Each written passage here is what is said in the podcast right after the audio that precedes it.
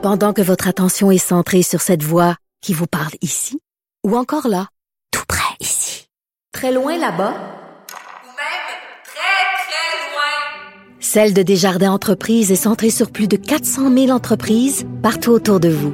Depuis plus de 120 ans, nos équipes dédiées accompagnent les entrepreneurs d'ici à chaque étape pour qu'ils puissent rester centrés sur ce qui compte, la croissance de leur entreprise.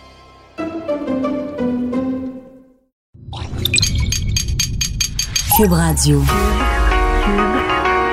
Radio. Cube. Radio. Le retour de Mario Dumont. Deux heures d'info. De 15 à 17. Il provoque et remet en question. Il démystifie le vrai du faux. Mario Dumont et Vincent Dessureau. Le retour de Mario Dumont. Bonjour tout le monde, bienvenue à l'émission. 15h, on vous retrouve comme à l'habitude euh, cette heure-ci. Bonjour Vincent. Salut Mario. Gros anniversaire quand même aujourd'hui, pas tellement euh, joli, pas tellement drôle, mais c'est vraiment c'est le 50e anniversaire jour pour jour. C'est toujours dur de mettre un, un jour là-dessus, là, l'expropriation des, euh, des, des, des, dizaines et des dizaines de familles et de fermes à Mirabel. Mais euh, c'est vraiment le jour de l'expropriation, légalement parlant.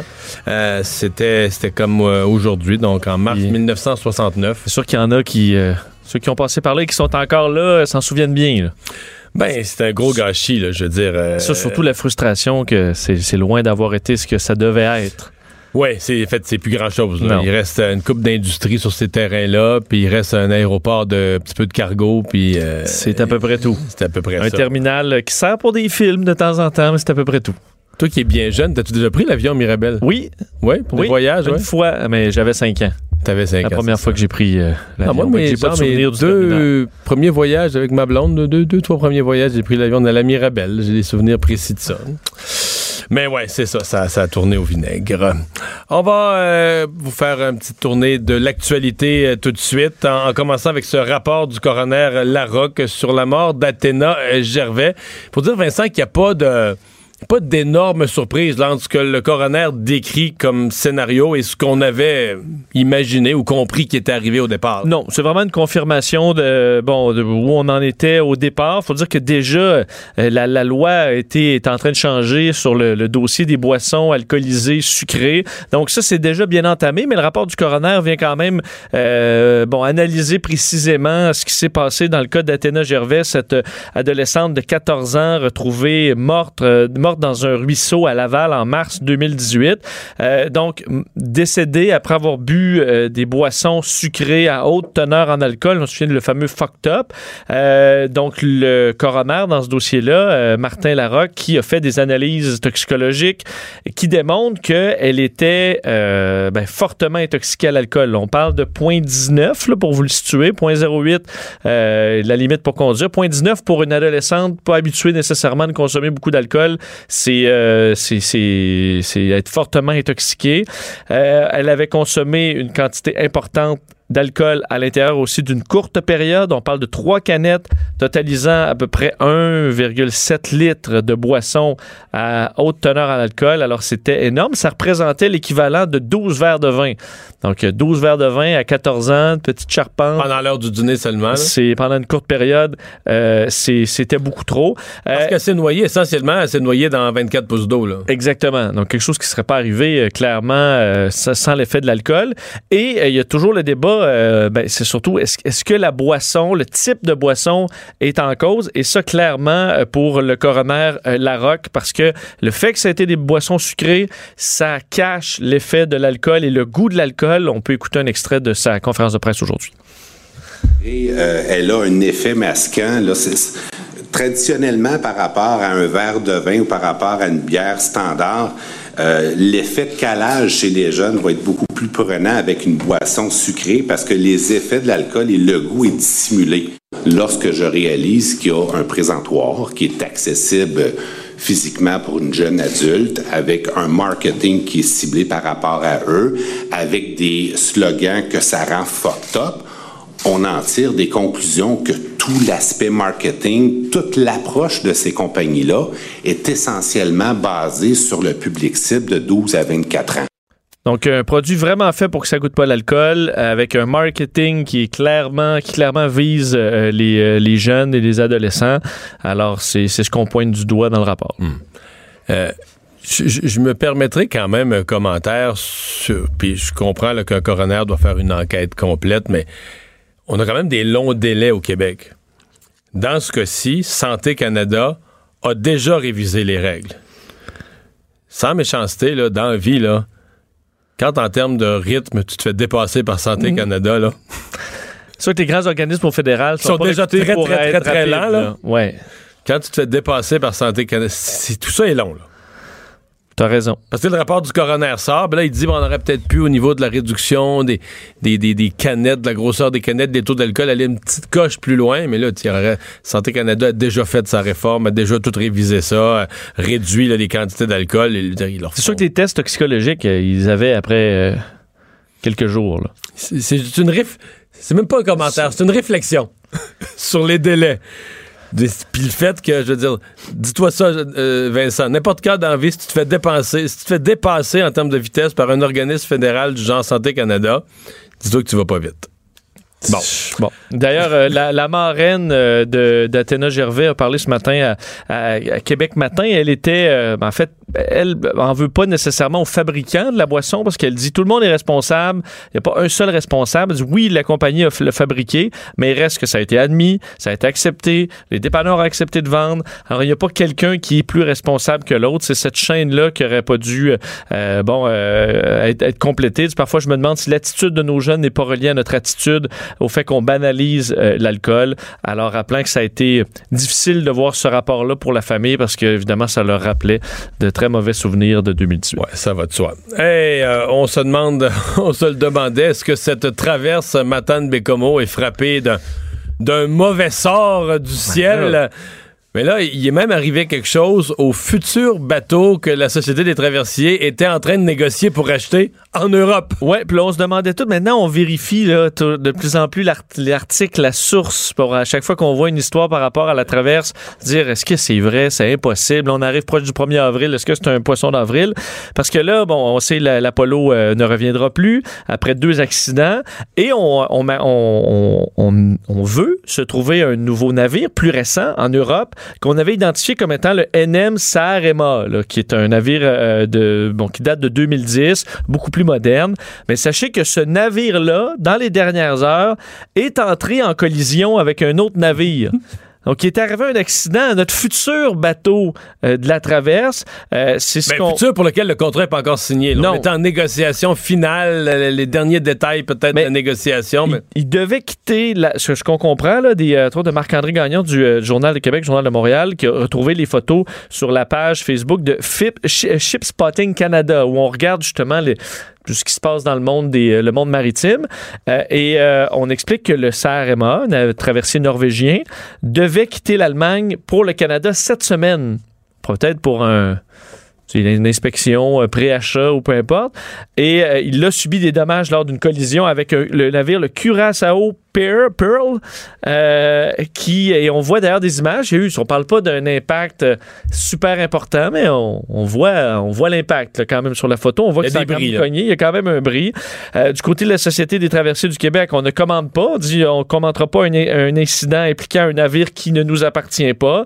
Euh, mais c'est quand même particulier là. Tu, te dis ma foi, y a-t-il vraiment un mauvais sort sur cette traverse là parce que on dirait que tout ce qui touche à la traverse Matane Bécomo Godbout, on dirait fonce dans un dans quelque chose euh, de- depuis quelque temps.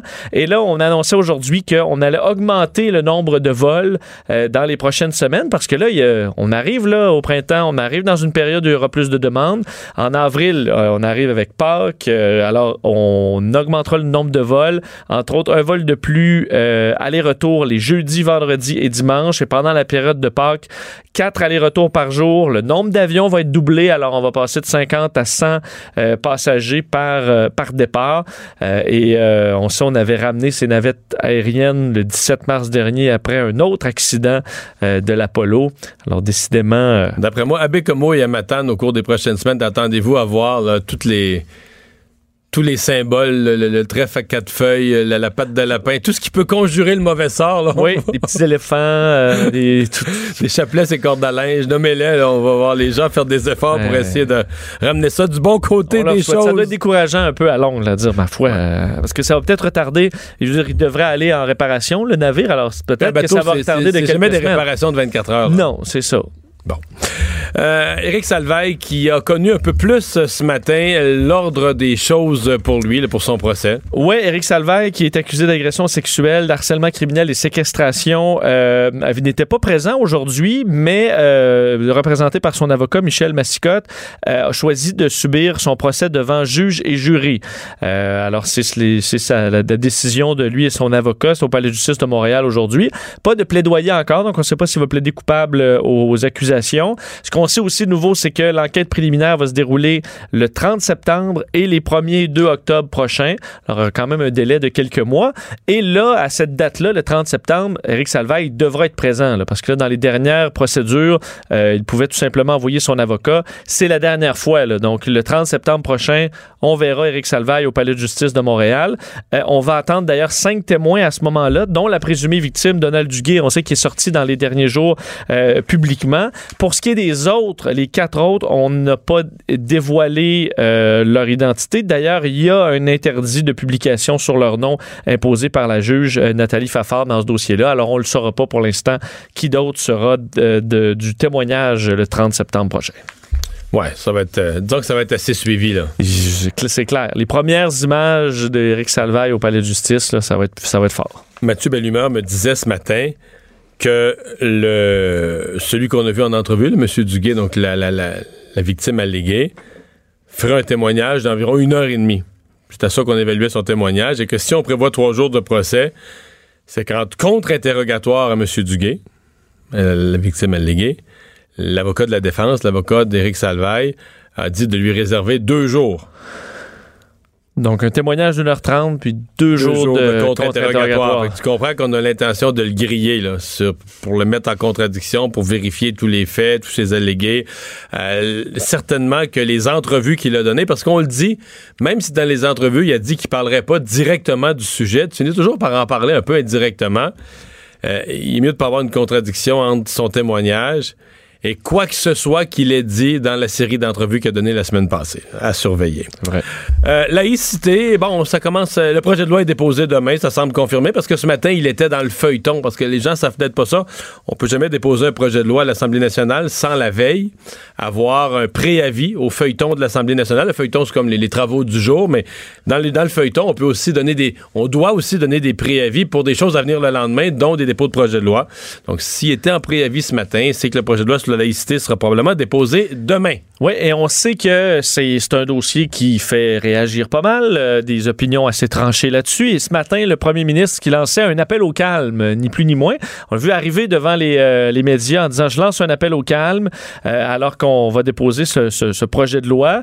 Et, ah, il a dit avoir comme objectif d'être rassembleur, de rassembler le plus possible les Il, il Québécois. a déjà dit qu'il y aurait des- dans le projet de loi des compromis, là. Des, Oui, des ben- mains tendues à des gens, en voulant dire des gens qui seraient peut-être plutôt contre a priori, puis qui vont y voir des mains tendues. J'ai hâte de voir de quoi on Ben, parle parce qu'il a dit j'ai accepté de faire des compromis, mais il n'a pas dit de quel compromis on parlait. là.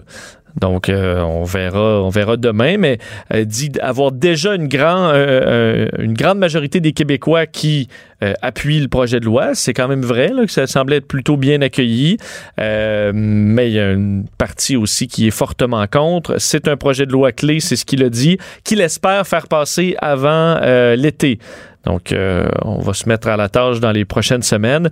Euh, il dit d'ailleurs qu'après des décennies de débats sur la question, je voudrais qu'on tourne la page et qu'on parle de soins de santé, d'éducation et d'économie, euh, alors qu'on va euh, bon, s'attaquer à un dossier sensible au Mais- Québec demain. Mais ça, j'ai deux choses à dire là-dessus. D'abord, je l'approuve à 100% sur le fait là, que à un moment donné, il faut y arriver. là. Je veux dire, on parle de ça, on parle de ça depuis 2007, 2008, tout ça. Puis là, il a été élu pour ça. Puis c'est comme. Puis quand il dit qu'il y a un objectif, là, regarde, débattons ça dans la pro- prochaine session parlementaire. Là, il dépose. euh, on va être dans les derniers jours de mars. Puis si on peut finir l'adoption de ça en juin, tant mieux.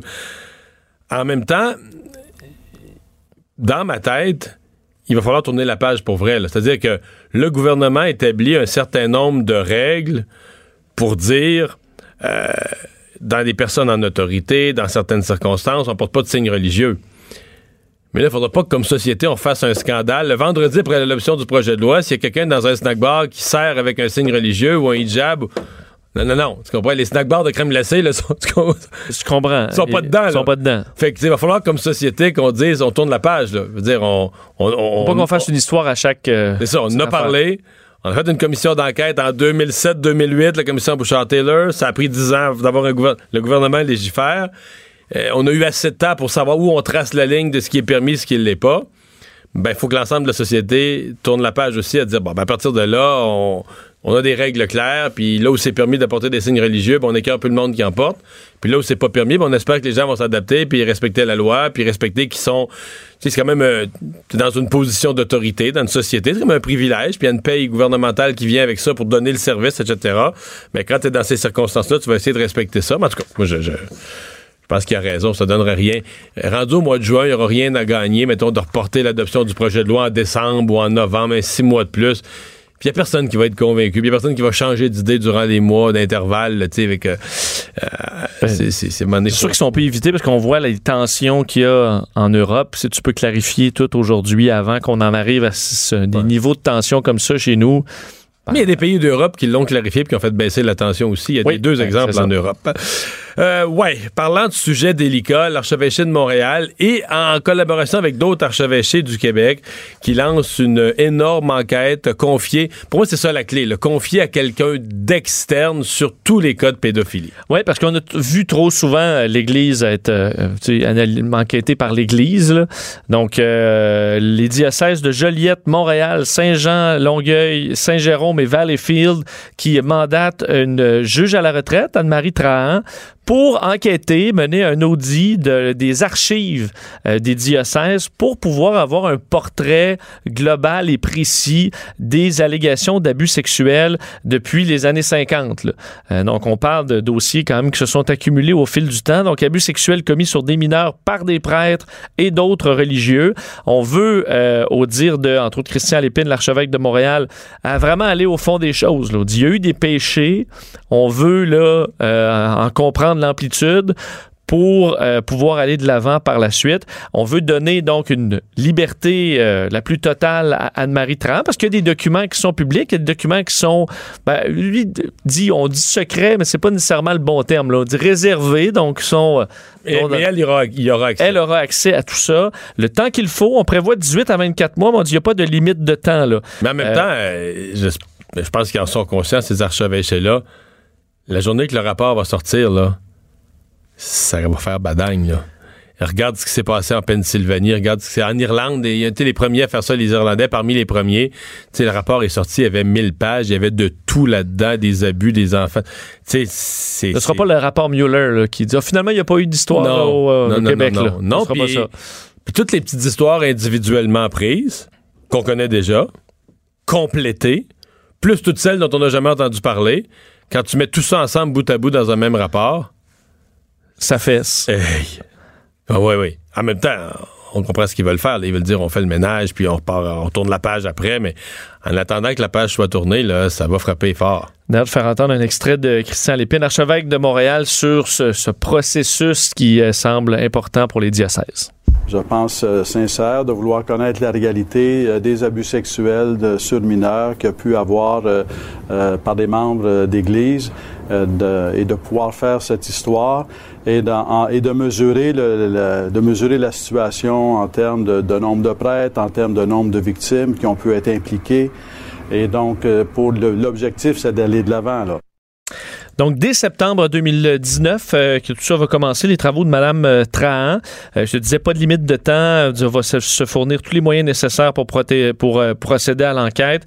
Elle peut avoir des spécialistes de son choix aussi de la question qu'elle pourra ajouter à l'enquête. Et ce qu'il y a d'intéressant, c'est que déjà, je te nommais cinq diocèses, mais déjà questionné sur le sujet, le diocèse de Québec va faire le même exercice. Donc, on est encore à préciser les modalités, mais il y aura euh, le, le même exercice, la même analyse euh, des cas dans la, dans la région de Québec. Donc, euh, à surveiller. Il faut dire que moi, j'ai été même baptisé par un prêtre qui a été... euh, qui s'est fait arrêter par la suite sérieux? pour pédophilie. Ouais, le prêtre va de bon. Évidemment, il était pas au bébé, là, donc. Non, non. mais, euh, mais mon quartier, Saint-Benoît, a été marqué par ça. Surtout que lui avait été envoyé en Europe, recommencé en Europe. Alors, c'est un dossier qui risque de se retrouver dans le dans l'examen de conscience du diocèse de Québec. Alors, euh, Il y aura une page qui t'intéresse qui va. Ben, dans le je futur. m'en souviens plus, là. J'étais un bébé. là, Tu t'en mais fous un peu, bon. mais, euh, c'est ça. Euh, ben, tu t'en fous pas que tu t'en fous pour les victimes, mais Ben non, de, ton point de vue à toi, personnellement, ça n'a pas, ça a pas eu d'influence.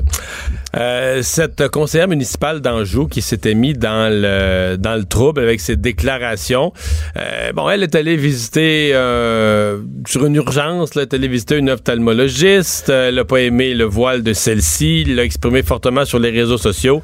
Ben là, finalement, son, son boss a perdu patience. Puis on se demande toujours, un peu comme le cas en- à Gatineau, là, comment des, des politiciens décident d'écrire ça sur Facebook en pensant qu'il- que ce sera sans conséquence, ce genre d'opinion très tranchée sur euh, et complètement ben, déplacée dans ce cas-là sur Un peu. euh, un peu terrible aussi, c'est-à-dire que euh, est allée voir un ophtalmologiste, a eu un excellent service. euh. Ben oui, d'ailleurs, je vais te- rappeler exactement ce qu'elle a dit ce week-end sur Facebook. Lynn Chan, donc conseillère mu- municipale de l'arrondissement d'Anjou, euh, qui euh, disait Hier, j'ai dû subir un examen ophtalmologique euh, d'urgence. Qui était l'ophtalmologue? Une femme voilée. Grrr. Si ce n'était pas de l'urgence, j'aurais refusé de me faire traiter par elle. Je rage, car c'est vraiment de l'islamisation de notre pays. Là, on vient de sauter une, con- on vient de faire une, conclusion slash généralisation un peu forte, là. Ben oui, je veux dire, euh, je, veux dire le nombre de gens qui me, ser- qui me servent, admettons, voilés, là, on est je suis dans le centre-ville de Montréal. Puis je veux dire, ça arrive euh, très, très rare. Je veux pas parler d'islamisation. Admettons que maintenant, je- on se fait servir juste par des gens voilés, là. Ouais. Euh, alors elle, de, surtout qu'effectivement, elle parle pas de qu'elle a eu un mauvais service ou Non, elle a dit qu'elle avait été très bien. semblait très être une, euh, euh, une personne compétente. Mais donc, elle s'est- elle excusée, mais elle s'est Bon. excusée en disant qu'elle passait toujours ça, puis là, ça, ça s'est compliqué son affaire. là. Ouais, elle reconnaissait euh, son erreur, mais bon, le maire de l'arrondissement d'Anjou, Louis Miranda, qui ont fait une, une- une rencontre à huis clos avec euh, ses collègues, rencontre qu'il a qualifiée d'assez difficile pour tout le monde. Donc, euh, disait, elle reconnaît son erreur jusqu'à un certain point, il faut être tolérant et pardonner, mais ça n'excuse pas ce qu'elle a dit et je n'endosse d'aucune façon les propos. Alors, la décision après cette réunion était d'expulser euh, carrément du parti euh, Lynn Shand. Euh, D'ailleurs, ça ne s'arrête pas là parce qu'il y a une plainte déposée par la présidente du conseil de ville de Montréal, Cathy Wong, qui porte plainte dans ce dossier-là, euh, disant qu'entre autres, trouve ça horrible parce que non seulement les propos le sont selon elle, mais aussi ça a été publié quelques jours à peine après euh, les attentats de Christchurch. Alors c'est un ça en rajoute selon elle, alors porte plainte euh, à ce niveau-là. Alors il faudra voir la suite de la plainte à la commission municipale. Pêche au crabe, euh, ça, c'est la meilleure nouvelle du jour. Oui, oui, je suis content de voir que tu es aussi excité que moi. C'est le- le- la journée du printemps, je pense. La vraie journée, c'est quand le crabe arrive. Ouais. Qui sera euh, dans l'Est du Québec demain. Euh, dans les marchés de Québec et Montréal, euh, j'ai l'impression qu'il faudra peut-être attendre une journée de plus, euh, vendredi, samedi. Est-ce qu'on aura du crabe en fin de semaine? Souvent, ça arrive au début un peu euh, au compte-goutte, puis tu as des bonnes files. Pour en avoir? pour en avoir. Euh, mais la saison de pêche au crabe est lancée. Euh, les premiers arrivages, donc tu disais là, demain, mais pour nous, euh, disons en grand nombre, ça prendra peut-être En fait, quelques semaine jours. passée, je suis allé voir mes, mes parents dans, les, dans le bas du fleuve. Dans le bas du fleuve, parce qu'ils s'empêchent à Rimouski, c'est vraiment pas loin. Les gens étaient quand même confiants que vendredi soir, il allait avoir du crabe. Il avait l'air vraiment. euh, Peut-être jeudi, probablement jeudi soir aussi, mais c'est peut-être tard le soir. Mais en tout cas, vendredi, la confiance régnait. Là, la zone donc comprise en trois pistoles et euh, la Haute-Gaspésie. La zone c'est 17. parti, la zone 17. Et euh, on a vu des images là, de bateaux qui partaient entre autres de Rimouski ce matin euh, vers 5 heures. Beau temps, donc aujourd'hui c'était parfait. Il ventait pas. le, le- le fleuve était très calme. Il y a de la glace quand même. Il y a de la température assez froide. Alors c'est quand même, euh, c'est pas, euh, toujours parfois difficile en début de saison. Euh, et là, on est en période où les quotas sont en baisse. Donc, euh, quotas réduits de 15 dans, cette, dans la zone 17. Euh, on dit par contre qu'on est après quelques années de hausse. Mais on surveille de près, là, chez Pêche et Océan Canada. En même temps, on disait que, l'inventaire, techniquement, l'inventaire est en hausse. On dit que le crabe, la population de crabe était en hausse ces dernières années, donc ça s'en va dans la bonne direction. Mais le, le crabe, c'est toujours difficile de parler de ça, parce que bon, moi, je suis un gars de l'Est du Québec, euh, j'ai beaucoup d'amis sur sur la Côte-Nord, la région des Escoumins, Forestville, Bécomo, où il s'empêche beaucoup, puis Rimouski par la, la Côte-Sud, parce que les bateaux peuvent aller accoster d'un bord ou de l'autre. Là, Le crabe, est, le crabe est en mer. Puis t'as toujours l'air chauvin, tu sais, quand tu... Mais moi, euh, si- je défendrais ça devant n'importe quel chef cuisinier, n'importe où sur Terre, que le crabe de la zone 17, là, C'est le meilleur. C'est le meilleur crabe au monde. J'ai mangé du crabe partout. J'ai mangé du crabe d'Alaska, j'en ai mangé dans les Antilles, j'ai mangé du crabe. en- avec J'ai mangé du crabe en Europe. Euh, et ce qui me fait capoter. et moi, j'ai enseigné là, tellement de monde à Montréal à manger du crabe, tellement de gens qu'il y en avait jamais ou peu. Des fois, là, une petite section en entrée, mais là, ils se battent avec, ils savent pas comment l'ouvrir, ils en perdent. Mais, tu sais, euh, moi, j'ai appris par les, les pêcheurs qu'un couteau à patate, là, moi, j'ai pas 56 instruments, un couteau à patate, je trouve ça là, C'est quoi vraiment... un couteau à patate? Ben, un petit couteau. là. Un couteau à beurre? Je veux dire, un couteau... non, non, euh, un couteau. Ben, t'épluches pas les patates. Ah, un couteau à patate Un pour éplucher le couteau. patate. Ouais, ben, ok. un petit couteau, là. Mais n'importe quel. Un couteau à. Tu sais, euh, que t'achètes. Un petit couteau, là. Parce que chez nous, le. le- Tu le coupes pas avec des ciseaux de chaque bord, là, toi. Un oublie ça, peu. là, oublie ça, oublie ça, oublie ça, oublie ça, oublie ça, oublie ça. Mais je vais avoir besoin d'un cours parce que moi, je m'arrange comme je, Je l'avais fait sur, je l'avais fait sur YouTube il y a une couple d'années. C'est encore là? Quelqu'un m'avait. Non, je pense plus que ça y est, mais quelqu'un m'avait filmé donnant en trois minutes toute la technique comment, de- du début à la fin, ouvrir un Mais- crabe. Mais c'est. Il faut que les, les gens là, qui découvrent ça, là, tu sais. Mais faut pas, ça va être bien plus cher si tout le monde sait à quel point c'est bon. Parce que moi, je devrais fermer ma gueule le Eh, pour garder le prix bas. Moi, avoir, admettons, à être sur la, la, la- dans l'aile de la mort, là, puis tu sais, là, pour être exécuté, puis avoir un repas. Mon dernier repas, ce serait du crabe des neiges. D'accord. S'il y a rien qui ça. Avec là. un vin de Bourgogne? Ouais, un chablis. Ou du champagne. Ah oui, c'est mon dernier, là, peut-être du champagne. Mais ma, ma question, euh, ce que je trouve, tu, tu peux peut-être me répondre, c'est que j'ai de plus en plus l'impression que nous, les, les pâtes qu'on reçoit dans nos poissonneries, là, ils deviennent de plus en plus petites. Là. Fait qu'on, on- nous, on, nous, on rush là, pendant que au Japon, eux Fait- autres, la grosse pâte là, que tu coupes, Non, est un bah- beau morceau bien fait. On le reçoit de moins en moins. Là. Des petites pâtes rachitiques là, dans nos poissonneries, je trouve que c'est ce qu'on reçoit. De Je vais te parler hors d'onde. OK. Là, tu me dis de pas dire en ondes mes trucs. Pas Oui, OK. Mais euh, si tu veux être sûr, tu vas avoir du beau crabe, là. oui. Ben, vas-y toi-même. C'est 8 heures de route, va le chercher à Bécomo. Je sais, ben mon. En mon- même temps, tu vas pouvoir vérifier toi-même là, la traverse, le bateau, l'Apollo, où il s'est cogné. Tu vas tout vérifier ça de tes yeux. Je comprends. Mais moi, je peux. je- en, en Tu avion. vas même là- aller aux Escoumins. Deux mais- heures de route de moins. Là, je te fais un deal. Non, mais en, en avion, ça se fait plus vite. Moi, je connais vrai, des. je connais tu es en avion. Ben, j'ai mon, mon, mon partenaire euh, de vol est allé l'an passé chercher du crabe en Gaspésie, aller-retour en avion. Ben, à Gaspésie, parce que c'est pas. euh, Ben, en Bas-Saint-Laurent, en fait, pas en Gaspésie. À Rimouski. à Rimouski ou dans le coin de Il y a Matane. une autre zone de pêche. Là, je vais pas parler. Le, le- le homard à Gaspésie est merveilleux, l'amour, il y a plein de belles choses. Le crabe, plus loin, il est bon. Je pense que c'était Rimouski. Je pense que bon, En fait, ouais. là, ça c'est Rimouski. Aller-retour Rimouski, c'est à peu près une heure et demie.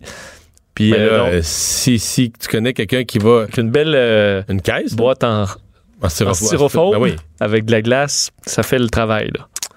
Oui, absolument. Je t'en Non, non, amène- mais je t'en amènerai. Je ferai une petite expédition, puis je t'en ramènerai. Je retiens ça. Euh, et finalement, dernière nouvelle, euh, avant qu'on parle trop de crabe et qu'on ait faim, euh, le, Brexit. ouais, on parle de panier. de- on va passer des crabes au panier, Panier de crabes. le Ouais. Brexit. là, on a vraiment l'impression que Theresa May joue sa dernière, dernière, ultime carte. En même temps, pour avoir un certain respect pour ça, tu te dis, bon, ben, je me sacrifie, moi, pour peut-être faire ce qu'il y a de mieux pour le pays. là. Ouais, mais quelle euh, carrière politique dans la tempête là, pour, euh, pour euh, En même, Theresa temps, May. en même temps, sans le Brexit, elle aurait jamais été première ministre. C'est vrai. C'est- elle est arrivée dans ça. C'est ça qui l'a amené là, mais Mais elle promet maintenant, Theresa May, de quitter ses fonctions une fois que le Royaume-Uni va être sorti de l'Union européenne. Donc, en fait, à avant. condition Ben, c'est ça. qu'on accepte ça. avant la prochaine étape de négociation sur le Brexit, donc une fois que le Royaume-Uni va avoir quitté l'Union européenne, si son accord de retrait négocié euh, avec Bruxelles est approuvé par le Parlement. Donc en gros, elle dit si vous approuvez mon plan, euh, ben après ça je quitte. Euh, elle dit d'ailleurs dans un, un communiqué, elle dit, il y a un désir d'une nouvelle approche, d'un nouveau leadership pour la prochaine phase de négociation qui doit déterminer le futur des relations entre le Royaume-Uni et l'Union européenne. Je n'y ferai pas obstacle. Et je suis préparé à quitter ce travail plus tôt que prévu euh, si ça peut euh, être euh, bon, si c'est ce qui est bon pour le parti et pour le pays. Alors elle est prête à quitter euh, maintenant, alors qu'aujourd'hui ces journées euh, ben, de, de, de, de négociation et de vote euh, au Parlement britannique parce que on est à rechercher toutes les hypothèses pour remplacer l'accord négocié par Theresa May. Et là, il y a 16 propositions élaborées. Alors, il y a 16 avenues possibles. On sait que tu peux avoir quitté sans accord, quitté avec accord, tu peux avoir un nouveau référendum. Donc, ça, c'est les trois principales. Euh, L'annulation de la sortie euh, de l'Union européenne. Alors, il y a un paquet de- d'idées comme ça qui sont débattues présentement au Parlement britannique. Et euh, c'est pas simple. C'est pas simple. Tout le monde se... Fait personne ne s'entend dans ce dossier-là et qui se complique, on dirait, de jour en jour. Mario Dumont. Il s'intéresse aux vraies préoccupations des Québécois. La santé, la politique, l'économie. Jusqu'à 17. Le retour de Mario Dumont.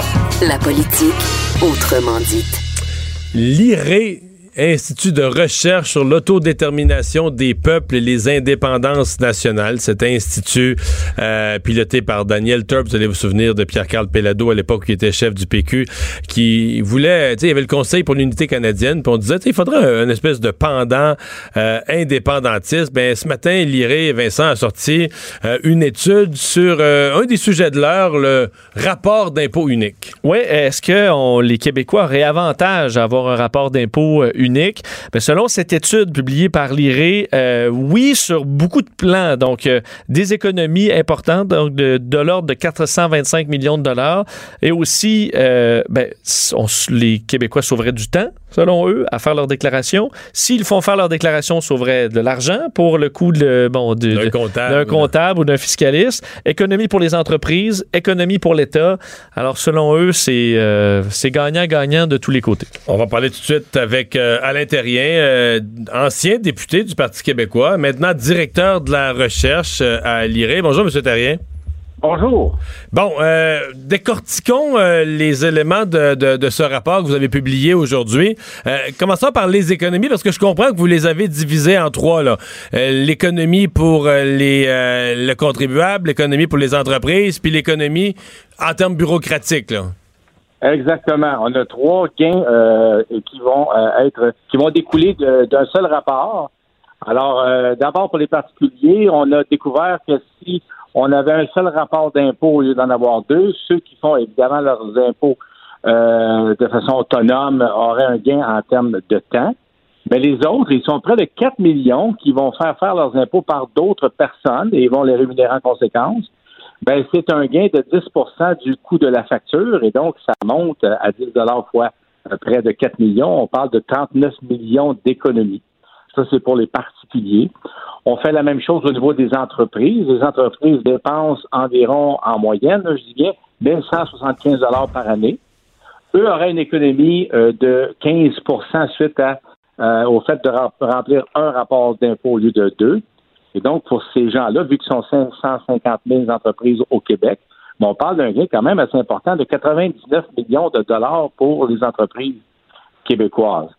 Et finalement, ben, pour les euh, pour les contribuables, ce qui est intéressant aussi, c'est que les administrations publiques, ben, on sait qu'il y a beaucoup de chevauchement dans les activités faites par le gouvernement du Québec et par celui d'Ottawa. Et si on avait seulement un percepteur, et donc, par exemple, si c'était le gouvernement du Québec qui faisait la perception, ben, le gouvernement fédéral, à ce moment-là, il y aurait des activités qu'il n'aurait plus besoin de faire. Et on parle d'une économie quand même importante, 287 millions, et ça, c'est vraiment très conservateur. Alors, on a des économies totales de su- 425 millions. OK. 425 millions quand vous additionnez Oui, les trois. là. Les, pas- ben, en tout cas, j'ai faux- j'ai- tout expliqué ça d'un coup, là, je m'excuse. Non, non, mais c'est très clair. C'est très clair. Les contribuables qui font faire leur rapport d'impôt chez le comptable en économiseraient. Les entreprises qui font faire leur rapport d'impôt presque toutes par un comptable en économiseraient. Puis, en- en- l'État, l'État, moins de bureaucratie, on économise. Mais sur ce dernier point, euh, vous reconnaissez quand même que, il y a les gens, les, gens du centre de traitement fiscal de Shawinigan ou de Jonquière, les, centres fédéraux qui traitent les impôts euh, du, fédéral pour arriver à votre économie de, centaines de millions, il faut reconnaître qu'il y aurait des pertes d'emplois là. Ils ont, raison de dire qu'il y aurait probablement des pertes d'emplois dans ces bureaux-là. Bon, ben écoutez, pour, pour ce point-là, euh, bien spécifiquement, là, on dit qu'il y aurait 2300 emplois qui seraient récupérés par Revenu Québec en partant. Donc, il y a 5300 emplois liés à l'impôt, la gestion de l'impôt sur le revenu sur le territoire québécois de la part du fédéral. Et là-dessus, environ 2300 seraient récupérés par Québec parce que le Revenu Québec aurait plus de travail à faire parce qu'il faudrait qu'il Comprends. fasse la gestion des impôts du fédéral. Donc, en partant, près de la moitié des travailleurs iraient simplement travailler pour le gouvernement du Québec. Premier point. Deuxième point, les gens qui sont à Revenu Canada actuellement pourraient peut-être être réorientés à l'intérieur de cette boîte-là, mais faire autre chose, comme par exemple euh, l'évasion fiscale, travailler sur l'évasion fiscale. Ben, à ce moment-là, ils iraient récupérer des montants d'argent et euh, ça serait intéressant pour l'agence de l'agence euh, de revenu fédéral. Autre possibilité, ces emplois qui restent, ces employés pardon qui restent, mais pourraient aller tout simplement dans la fonction fédérale. On sait que avec euh, avec la, la pénurie de travailleurs, ben ils ont, ils ont de plus en plus de difficultés à trouver euh, à trouver des personnes pour Ouais. remplir, pour combler ces postes. Et juste en terminant, par attrition, on sait que 3,7% des fonctionnaires fédéraux par année prennent leur retraite. Alors, si on parle d'un d'un laps de temps de cinq années, par exemple, de transition, ben, c'est près de 800 emplois qui, euh, qui tout simplement seraient euh, annulés par le phénomène d'attrition sans faire mal à personne. Alors, euh, puis ben, moi, je, je rajouterais, si vous me permettez, que les 2300 emplois qui iraient au gouvernement du Québec pourraient facilement, avec une entente avec le, le gouvernement du Québec, être situés à Jonquière et à Shawinigan sans problème. Mais donc, c'est un, appui assez sans réserve que votre institut donne à la à cette idée politique, là, euh, le, le- le rapport d'impôt unique pour les Québécois. Absolument. Écoutez, on, on ne voit que des avantages à, à ce que le gouvernement du Québec fasse, soit l'unique percepteur sur son territoire. Écoutez, des économies substantielles, et puis à ce moment-là, euh, on peut euh, réorienter cet argent-là ailleurs dans le processus euh, de l'administration euh, du Québec euh, pour justement euh, offrir d'autres services ou baisser simplement les impôts. On ne voit pas vraiment de problème euh, suite à cette proposition-là.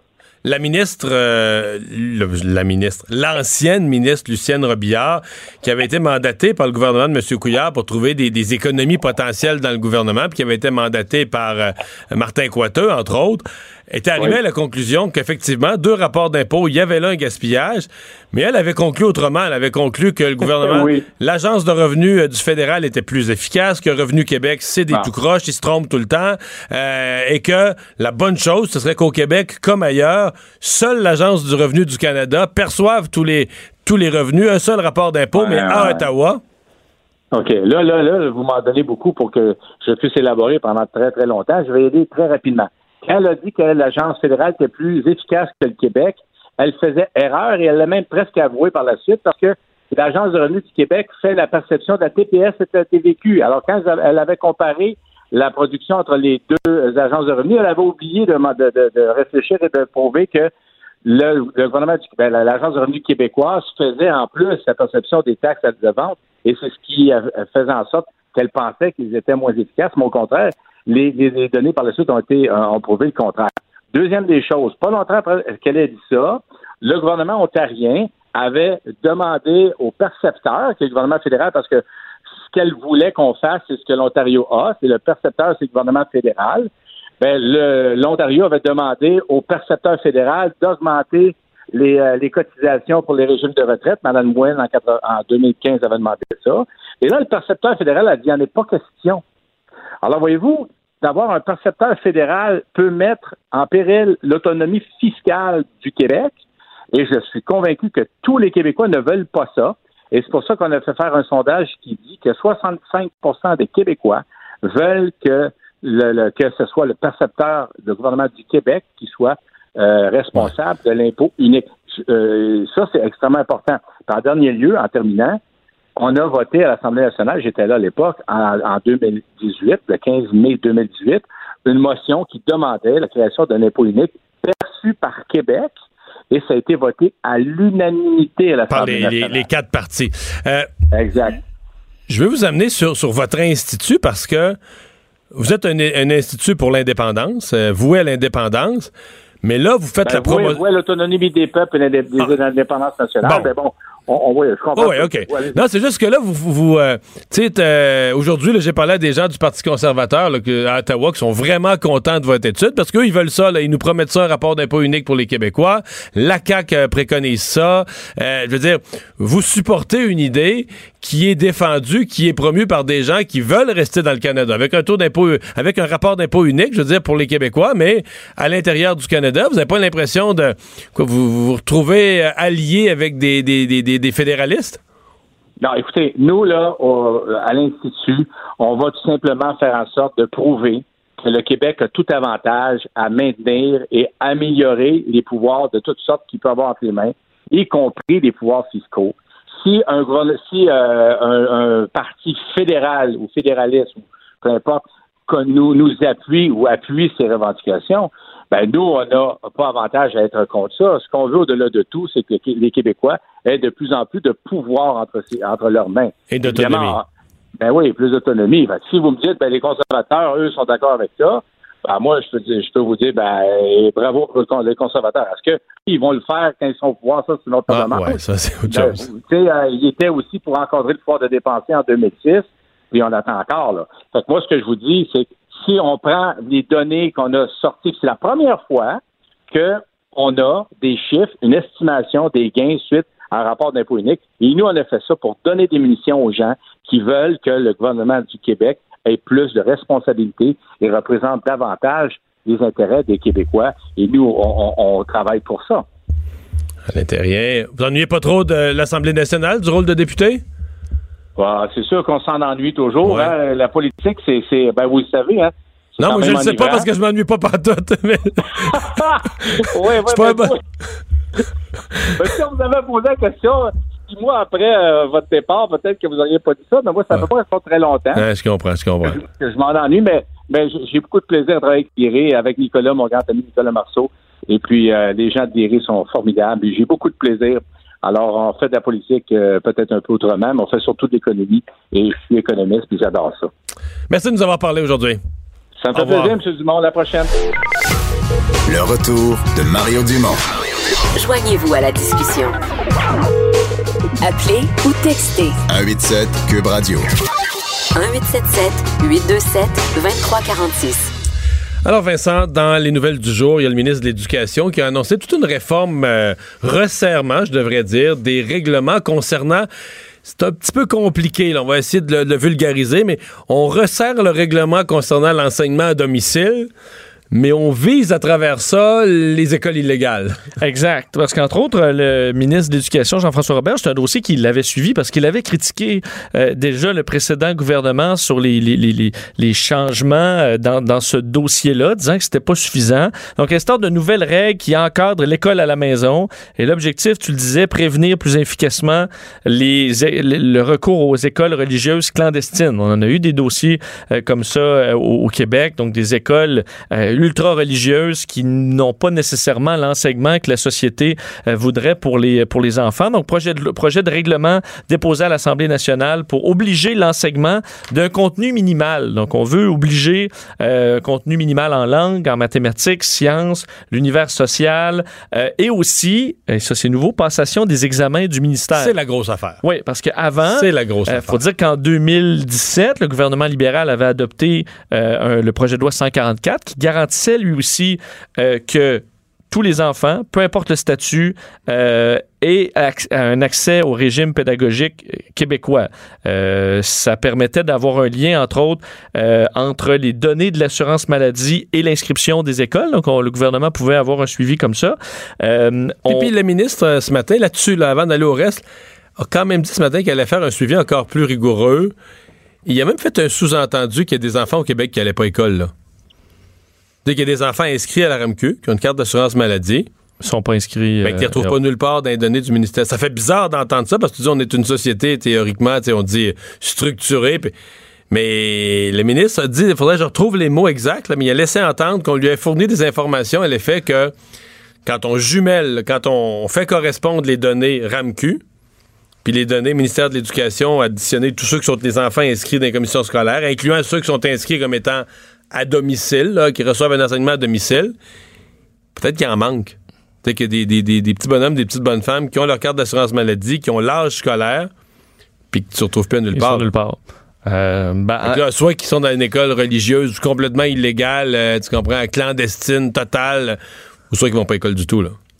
Et euh, l'ex-ministre de l'Éducation, Sébastien Proux, lui, là-dedans, avait déterminé euh, que le français, une deuxième langue et les mathématiques étaient obligatoirement enseignés à la maison, mais on, au niveau des examens du ministère, c'était optionnel. Alors ça, c'est euh, nouveau. On demandait des activités variées et stimulantes euh, aussi, les écoles religieuses qui, illégales qui, qui étaient passibles d'amende, mais selon Jean-François Roberge, à l'époque, ben, lui, il disait que c'était, c'était pas suffisant. Là. Des enfants qui pouvaient passer 30-40 heures dans des écoles ultra-religieuses en toute légalité, euh, c'est ce qu'on avait dénoncé. Alors, on ira comme ça essayer de, euh, de, Parce- de- de couvrir ce qui est les angles morts du Parce que, précédent ouais, euh, ce que je comprends, c'est que des, ton enfant, tu es obligé qu'il soit inscrit à l'école. Donc, les gens qui veulent envoyer leurs enfants ou créer ces écoles religieuses illégales, ben, ils peuvent pas, ils peuvent pas l'inscrire dans une école. L'école n'existe pas dans les registres du ministère. Fait qu'ils l'inscrivent comme étant comme, recevant une éducation à la maison, comme si c'est les parents, c'est nous qui faisons l'éducation, donc notre enfant est à la maison. Mais dans les faits, l'enfant, il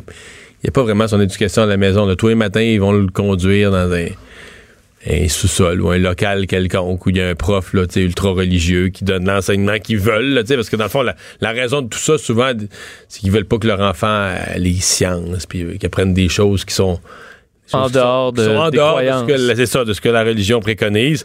Donc, ils veulent pas que leurs enfants entendent parler de ça. Donc, ils- les enfants sont dans des écoles illégales et clandestines, mais inscrits légalement comme étant des enfants qui reçoivent l'enseignement euh, à domicile, ce qui, est, ce qui est tout à fait permis. Les gens, ce matin, je, je recevais la présidente de- de- des, des vrais enfants là, qui étudient vraiment à domicile. là. Tu sais, Il y, y a un regroupement qui est vraiment contre ça. Puis là, j'avoue que c'est un débat assez, euh, assez délicat. Elle a dit, écoute, nous autres, là, on veut de la liberté. On veut que nos enfants apprennent à la maison, on veut de la liberté, puis on fait pas nécessairement les choses dans le même ordre.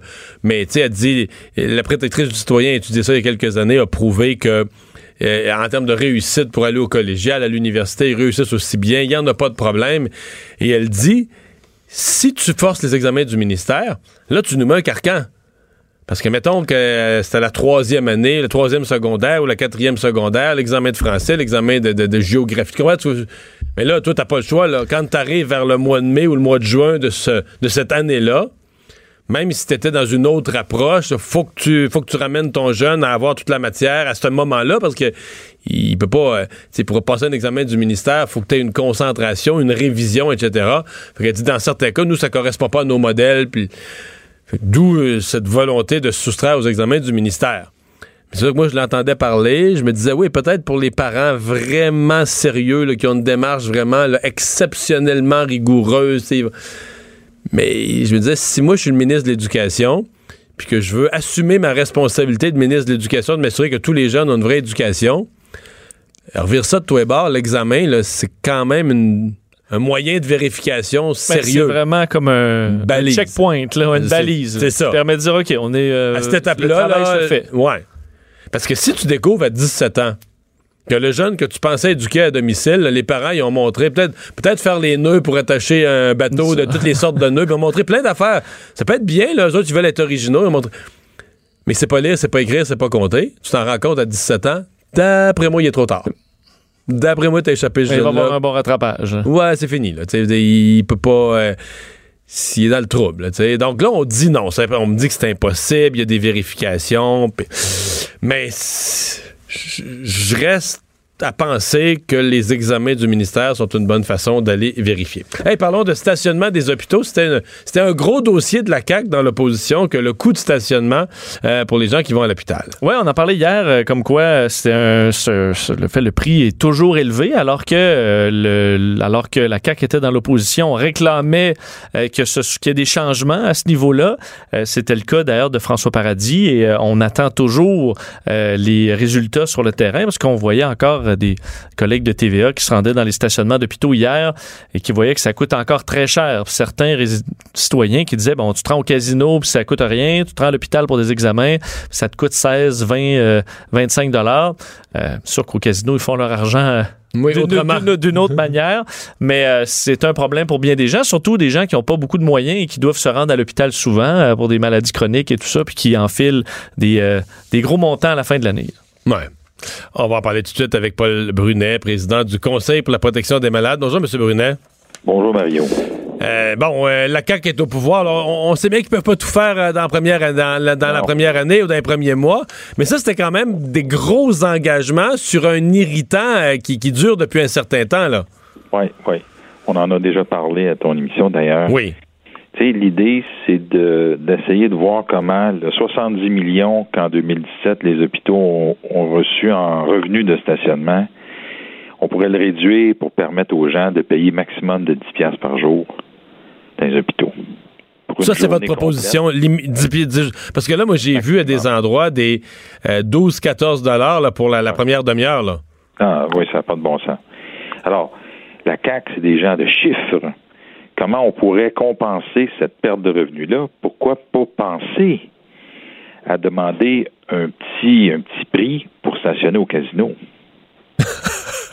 non, mais Ouais. il y a 5 millions de personnes qui prennent le char à tous les ans pour aller au casino.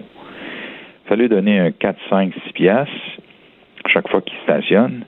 On compte tout de suite le manque à gagner des hôpitaux par euh, la baisse du, du coût de stationnement à 10 piastres maximum par jour. Les Québécois dépensent 222 piastres en moyenne quand ils vont au casino à chaque fois. Qu'est-ce que serait l'idée de payer un 5, 6, 7 piastres pour, pour stationner pour aller au casino? Ça Pour, permettrait pour faire baisser le coût du stationnement euh, Ben pour oui. les gens malades ou les gens qui visitent. Parce qu'il faut voir que c'est.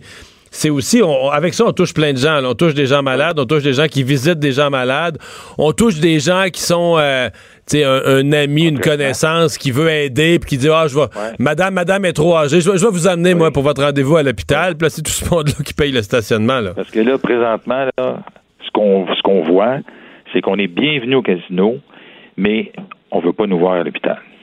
C'est ça que ça donne comme message à la fin. Alors, il faudrait compenser ça, il faudrait équilibrer ça.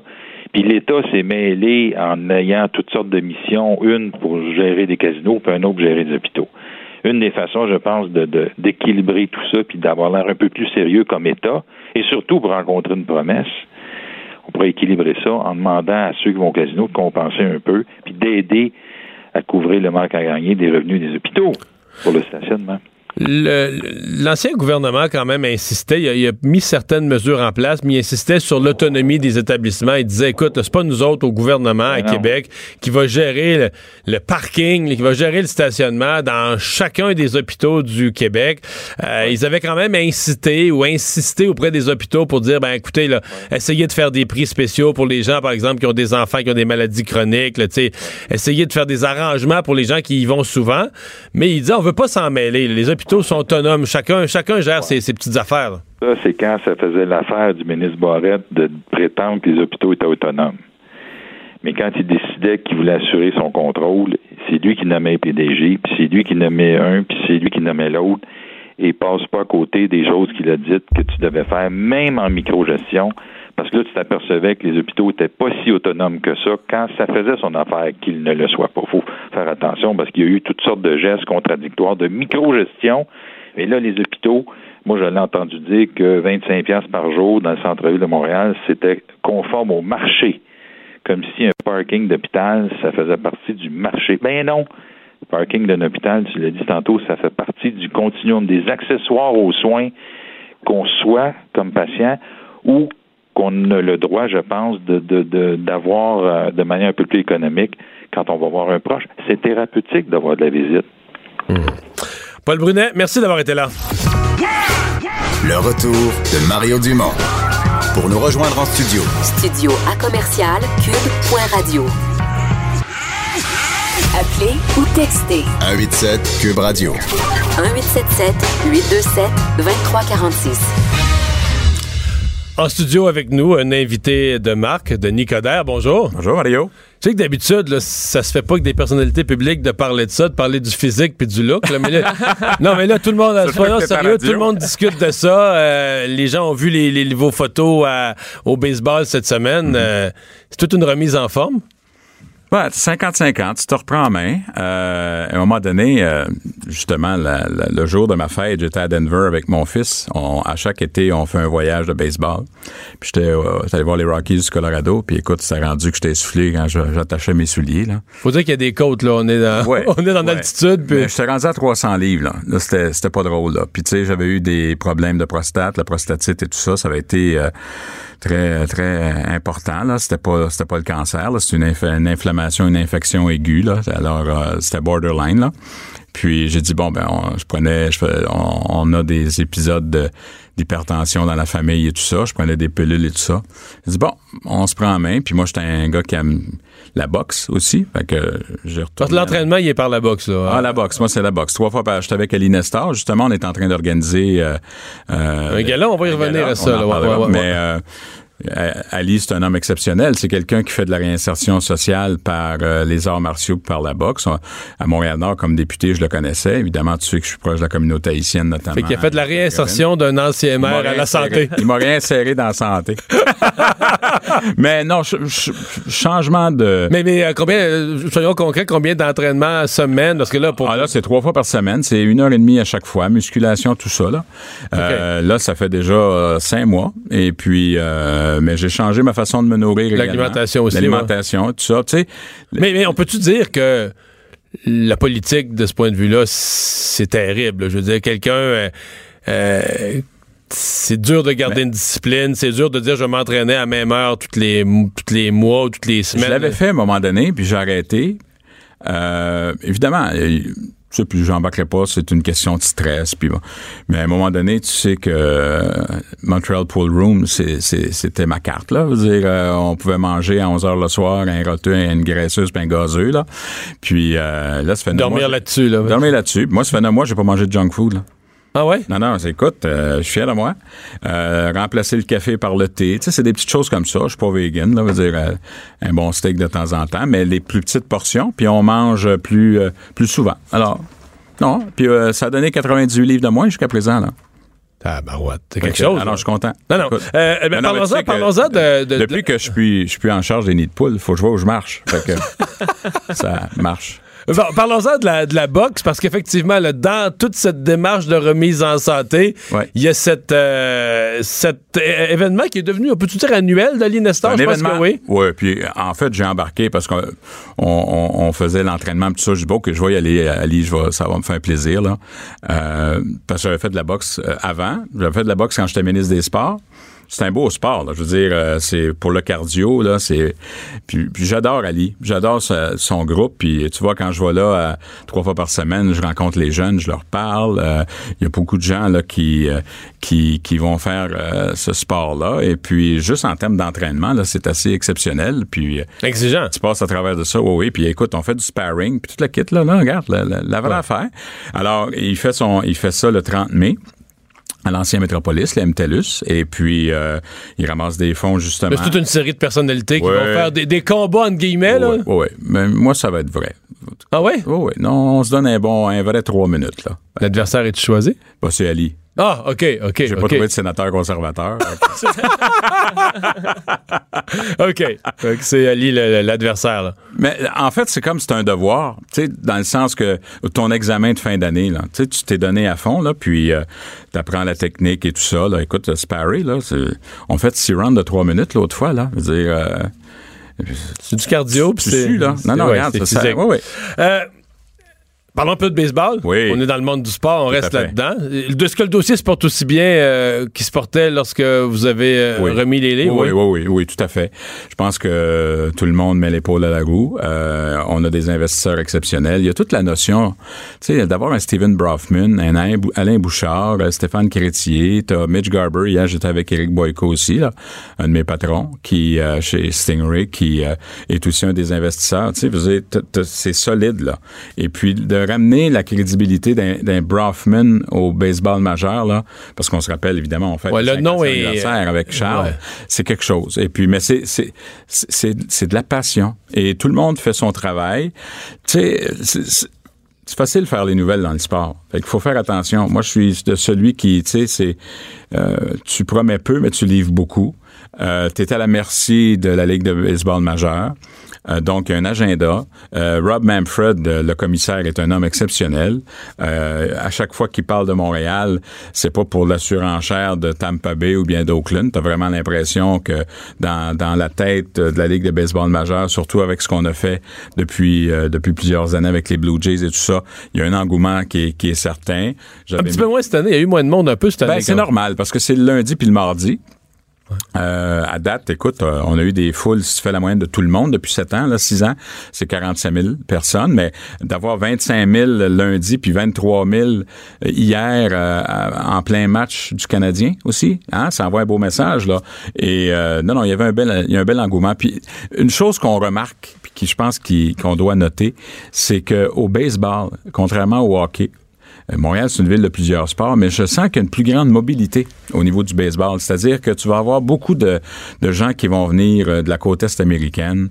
Quand on avait eu le match contre les Red Sox puis les Blue Jays, écoute, c'était extraordinaire. Deux semaines avant l'événement, les deux matchs, 53 000 personnes chaque. Et puis, tu avais du monde des États-Unis. Les gens viennent. Alors, d'avoir éventuellement un stade au centre au centre-ville, T'as 300, t'as un pool de 300 000 travailleurs, t'as une population de 4 millions d'habitants, t'as plus de 135 sièges sociaux, il y a une réalité économique également. Donc, tout ça fait en sorte, puis le baseball se porte bien.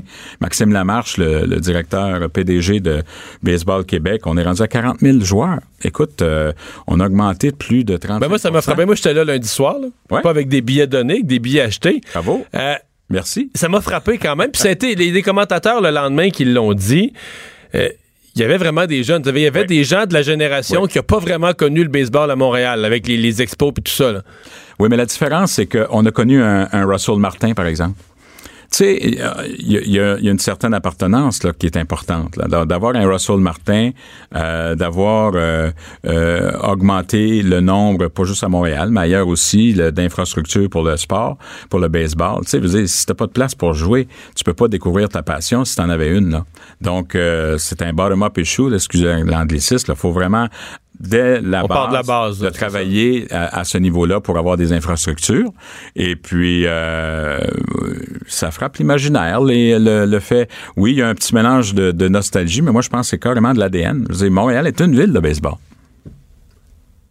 Là, une fois qu'on a tout dit ça, euh, non, mais une fois qu'on a tout dit ça, on se dit, ouais, on, on- le hockey à Québec, c'était sur le bord d'arriver. Finalement, c'était plus vrai. Les gens ont comme peur d'être déçus. Ouais, mais de je veux dire- pas mêler les... Non, non, je veux pas les mêler. Je veux juste dire, euh, y a-tu un moment où on va avoir une annonce, on va dire, bon, mais c'est fait, on coche, là, c'est. Oh oui, oui, oui, tout à fait. Mais je pense que la, regarde la différence. Euh, puis moi, j'étais, en parler parce que j'étais d'accord avec le centre euh, Vidéotron. Moi, je suis tout à fait d'accord avec ça. J'étais dans, j'étais le seul député euh, libéral euh, fédéral dans, dans, dans la salle quand Régis l'annonçait avec Jean Charest et tout ça. J'étais d'accord avec ça? Parce que de toute façon, cette infrastructure, tant pour la question du spectacle que la question des remparts et tout ça, sert. Puis euh, t'as, une carence au, Québec d'infrastructures de, haut niveau, puis tu peux recevoir des, des événements internationaux et tout ça, fait que c'est correct. Et puis éventuellement, si un jour les Olympiques arrivaient à Québec, bon ben t'as, t'as une- les Olympiques d'hiver, t'as, t'as de une glace aussi. Alors bon, ben peu importe. Mais la différence, regarde, au niveau du baseball, on nous a dit si on a une équipe, c'est là que vous allez bâtir le stade. Il y a une approche qui est différente. Euh, quand j'entends Manfred, j'entends Manfred vendre vraiment Montréal puis de parler, parler de Montréal. On a été peut-être un petit peu déçus au niveau, euh, au niveau du hockey. Euh, puis moi, je pense que les Nordiques, a, doivent revenir parce que non seulement Québec est une ville de hockey, mais ça, crée, ça pourrait créer des marchés supplémentaires dans la rivalité tout ça à travers le Canada et tout. Donc, pour, mais faut vraiment faire une distinction entre la mentalité Ligue de baseball majeure et Ligue, de, Ligue nationale de hockey. Donc, euh, l'autre élément, c'est que oui, il y a une situation euh, qui devient intéressante parce qu'on parle avant tout de régler le cas des Aces d'Oakland ou bien des, Rays de Tampa Bay. Euh, donc, on peut parler éventuellement d'un transfert, mais on parle aussi d'expansion. Et dans les deux cas, puis vous avez vu hier, c'est Ulcer, je pense, de, de TSN, qui, qui, qui, est une sommité là, en matière de baseball. Puis quand il parle, il y a quelque chose qui se passe. là. Euh, ben, Montréal est aussi en haut de liste pour... Euh, dans les deux scénarios. Dans là. les deux scénarios. Donc, T'as des investisseurs qui sont sérieux, t'as des passionnés, t'as une politique de baseball, tout le monde met l'épaule à la roue, tout le monde est d'accord. On a vu la mairesse hier en parler également. Moi, regarde, moi, ce qui est important pour moi, là, c'est que ça se fasse. Alors, euh, moi, je crois, puis écoute, tu te rappelles, j'ai été euh, ministre des Sports. J'ai mis en place le, rapport Mills, qui était le rapport de Dennis Mills, un sous-comité du patrimoine pour euh, ré réévaluer la politique du sport au Canada. Donc, on a amené l'Agence mondiale antidopage, mais on parlait aussi à l'époque d'infrastructure. On parlait également de sport professionnel et tout ça. Le sport professionnel, le sport amateur est, est aussi lié. C'est une, c'est une industrie qui peut avoir son, euh, son lot euh, de retombées euh, intéressantes. Donc, tout ça fait en sorte que tout le monde a bien joué, je dirais, si on parle de baseball, tout le monde a bien joué dans ce sens-là. Est-ce que Montréal est bien mené présentement? Montréal est mené à sa façon. Euh, garde, moi, évidemment, ça serait pas de la façon que je le ferais parce que c'est pas c'est pas le même style. Mais quand as un mandat légitime de, de, de, faire les choses, moi, je jouerais pas à belle-mère. Là. Moi, les gens qui sont là sont élus. Puis euh, il y, y, a un bilan qui doit se faire, puis il y a un bulletin à la fin.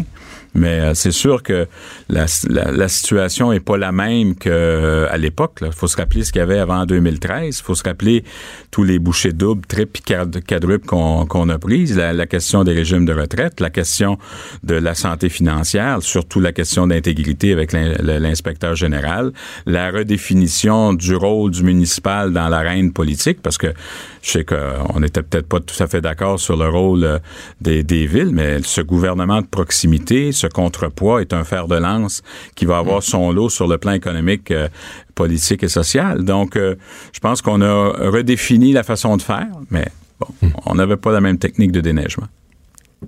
Montréal a perdu de l'influence. Je sais pas si non, ben écoute, quand les non. ministres viennent, euh, ils sont là, mais euh, c'est sûr que les enjeux sont peut-être pas les mêmes. Moi, je pense que là, on a un statut de métropole, ça, on a changé la, la, la législation.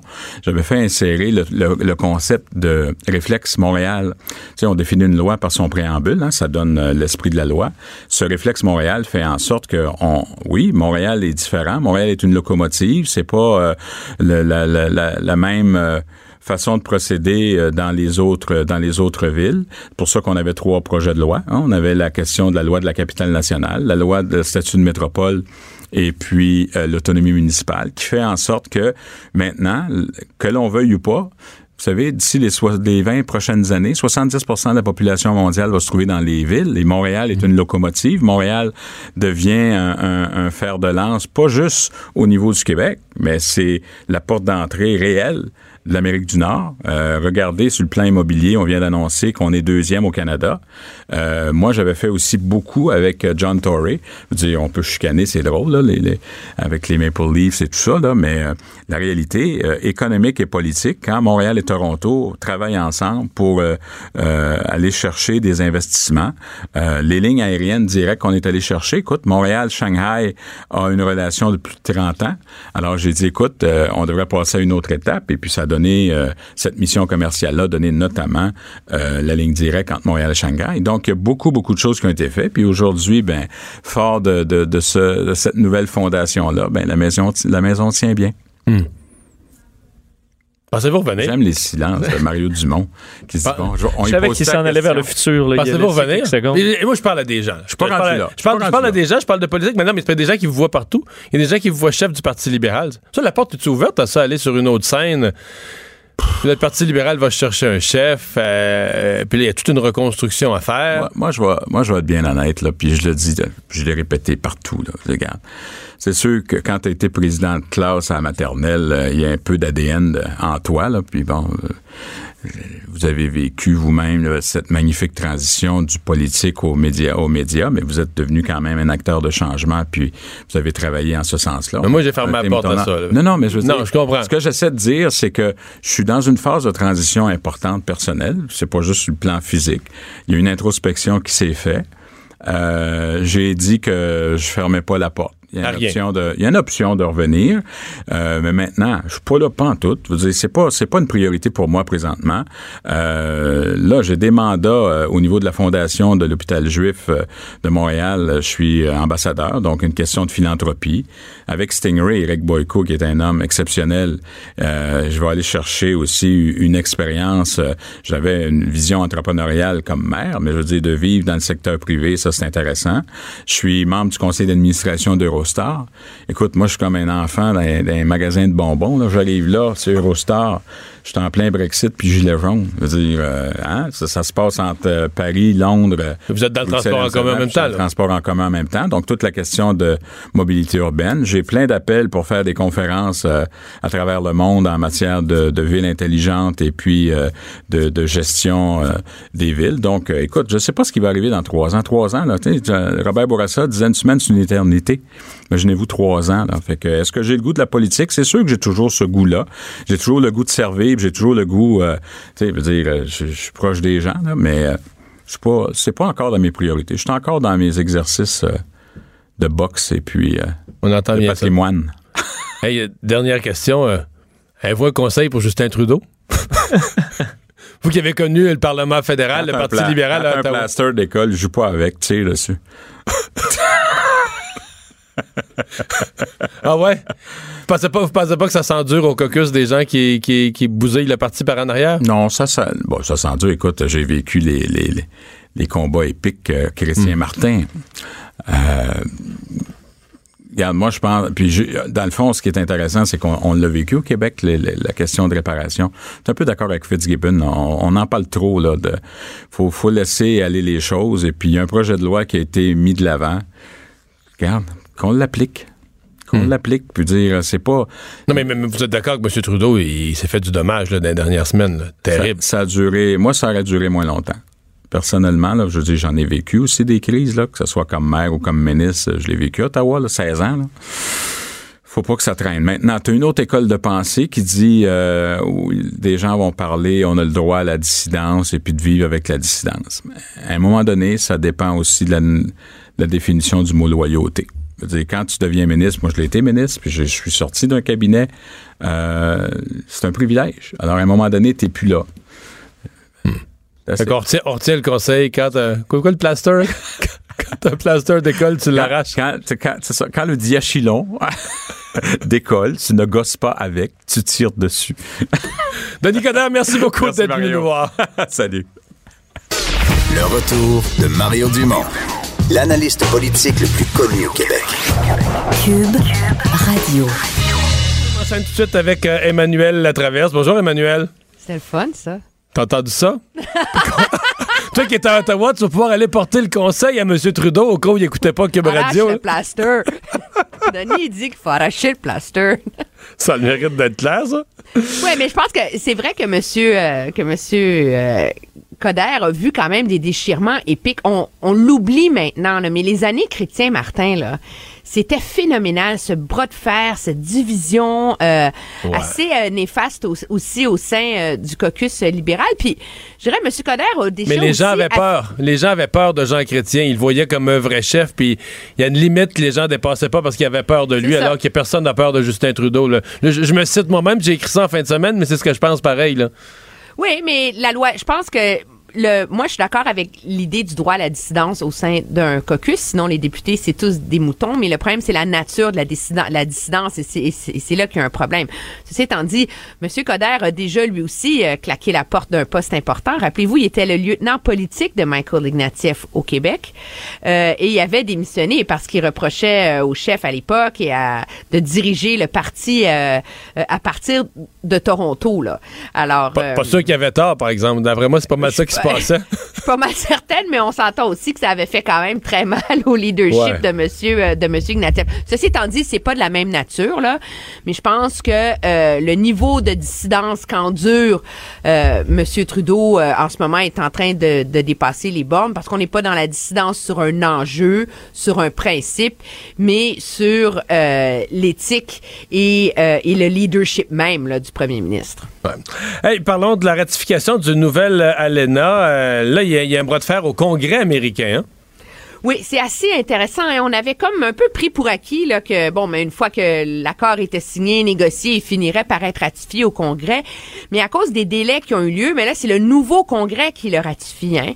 Et, euh, et plus les semaines passent, plus ça devient compliqué, mais à une foule de niveaux. De un, cette semaine, en début de semaine, euh, la ministre Chrystia Freeland était à à Washington pour essentiellement envoyer le message que tant que les tarifs sur l'aluminium et l'acier sont encore en place, c'est difficile pour le Canada de justifier, euh, de ratifier cet accord-là auprès des Canadiens, parce que soit tu as une zone de libre-échange ou t'en as pas, et on peut pas, et les États-Unis peuvent pas avoir le beurre et le prix du beurre là, avec ça. Uh-huh. Alors ça, c'est la première menace, mais aussi les syndicats aux États-Unis sont fortement mobilisés contre, entre autres à cause euh, des clauses sur la main-d'œuvre, etc. Et ça, c'est sans compter que les démocrates, en ce moment, là, ils n'ont pas envie de ratifier l'accord. Ils se disent, euh, écoutez, c'est sur- surtout dans la foulée du rapport Muller, où là, il y a un bras de fer qui va continuer à s'amplifier entre le Congrès démocrate et la Maison-Blanche et les républicains. Euh, il y a beaucoup de démocrates qui hésitent ouvertement à donner à M. Trump une victoire aussi importante que euh, celle que serait pour lui la ratification de cet accord-là. Parce qu'il a quand même été élu en disant que l'ALENA, c'était le pire accord de jamais négocié par les États-Unis. Euh, il a fait ses choux gras d'avoir forcé la main de ses alliés mexicains et canadiens. Et donc, pour lui de réussir la ratification de cet accord-là, ce serait une victoire politique majeure. Et donc, il y a beaucoup de républicains qui sont plutôt tentés de laisser traîner ça. Mais le problème, c'est que là, le temps commence à presser, là, parce que D'après ce que j'en comprends, il faut que euh, que l'accord soit amené au Congrès avant le mois de mai si on veut qu'il soit ratifié avant la pause du mois d'août. Et euh, s'il n'est pas amené à l'intérieur de ces délais-là, mais là, le problème, c'est qu'on va arriver à la fin de l'automne prochain. Et là, on se ramasse en année présidentielle en 2020. hein.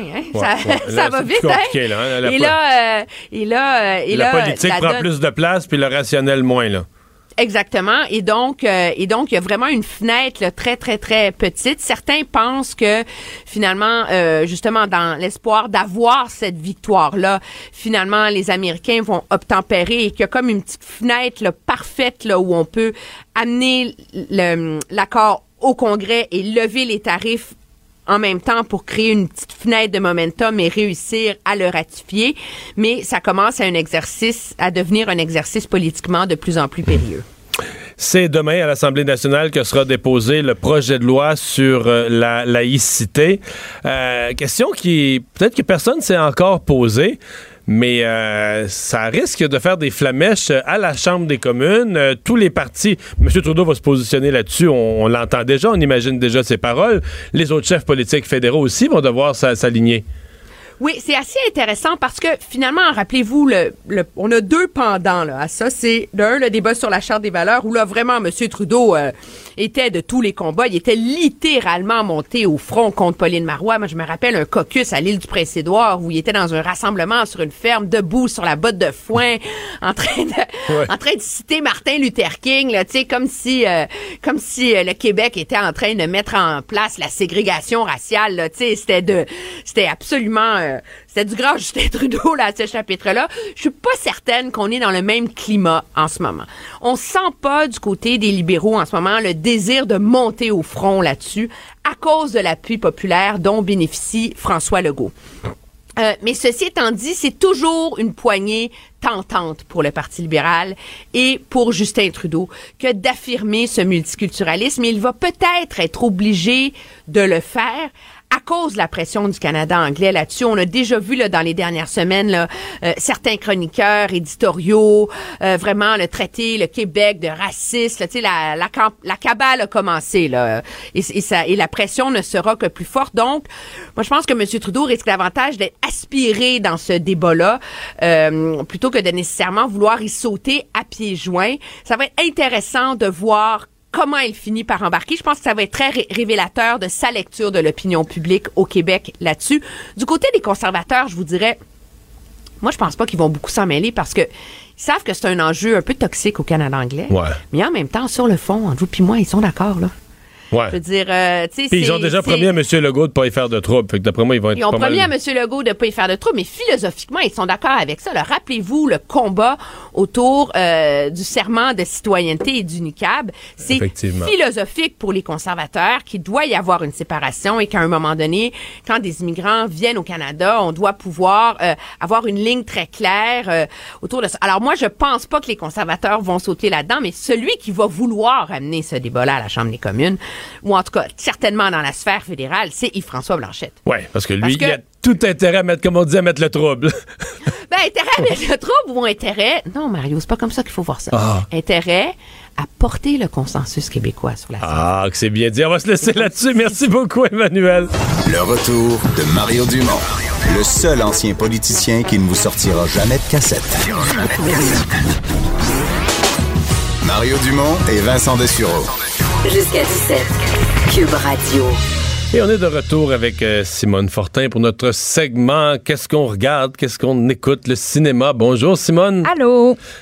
T'as mis comme premier point, qu'est-ce qu'on a écouté, Vincent et moi, là, Ben au oui, j'aimerais savoir. Y a-t-il quelque chose que vous avez aimé Ben, J'ai récemment? vu The Dirt. On fait en de- a ouais, parlé tu l'as sur la parlé moitié. hier. Écoute, je l'ai fini hier. Là. Ça a pris c'est- deux Moi, j'ai trouvé ça- Ben non, c'est parce que j'avais pas le temps la première fois de le compléter, mais c'est c'est un bon, c'est un bon divertissement. Ouais? ouais, ouais. Moi, j'ai rien vu, mais j'ai fait 8 heures de route en fin de semaine. J'ai écouté des balados excellentes de Cube Radio. Bon, ben, ça, c'est bon. Lesquels? J'ai écouté du Mathieu Bock-Côté et j'ai écouté euh, notre ami Vincent avec Madame Bombardier. Oui, à haute voix. À haute À voix. haute voix. Bombardier, notamment. Euh, j'ai écouté des entrevues d'Emmanuel Latraverse, aussi ses entrevues politiques, euh, Parfait, entre autres ça. celle avec Andrew Shear. Ben, c'est super. C'est déjà ça.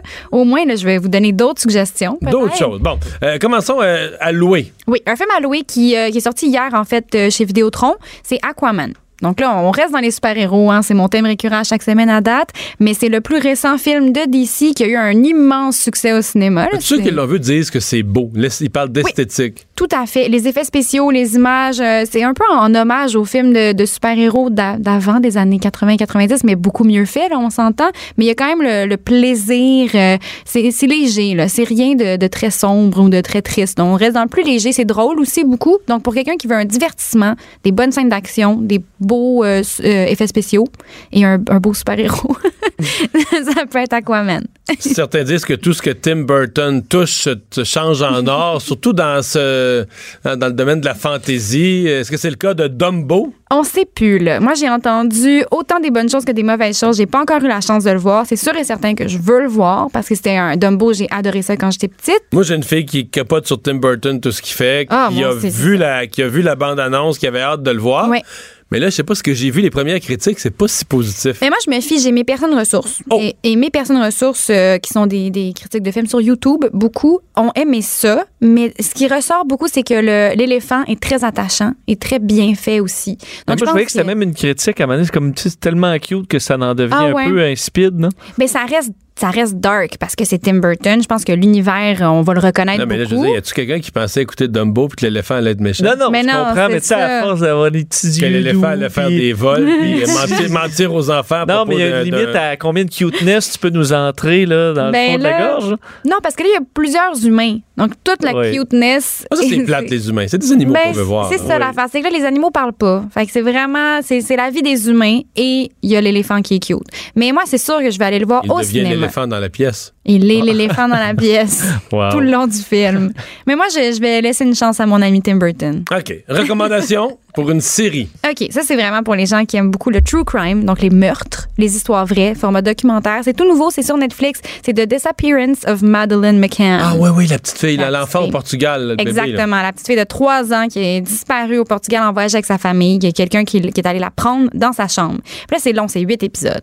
Il faut vraiment, vraiment aimer ça. Moi, j'aime ça. là. Mais je suis sûr que c'est bon parce qu'on avait tellement Mhm. suspecté les parents, donné, que ça se pouvait pas que ce soit pas des parents. Ça, a été fou, ça. cette affaire-là. Là, le documentaire va vraiment, ils vont là. là. Est-ce que c'est les parents? Est-ce que c'est la police? Est-ce que c'est un coup monté? Est-ce que les enfants avaient été drogués pendant la journée parce qu'ils étaient fatigués? En tout cas, il y a plein, plein, plein de théories, mais c'est vraiment en détail là, pour vraiment comprendre ce qui s'est passé. Il y a des gens qui vont trouver ça plate et slow, mais pour les gens qui aiment ça quand c'est décortiqué là, jusqu'aux derniers petits détails, c'est très bien fait. Sauf que On, on sait pas. c'est pas résolu, cette affaire-là. pas Il n'y aura pas de punch à la fin. On de n'a jamais, on n'a jamais même retrouvé la petite fille. Donc, on sait, elle est peut-être même pas morte.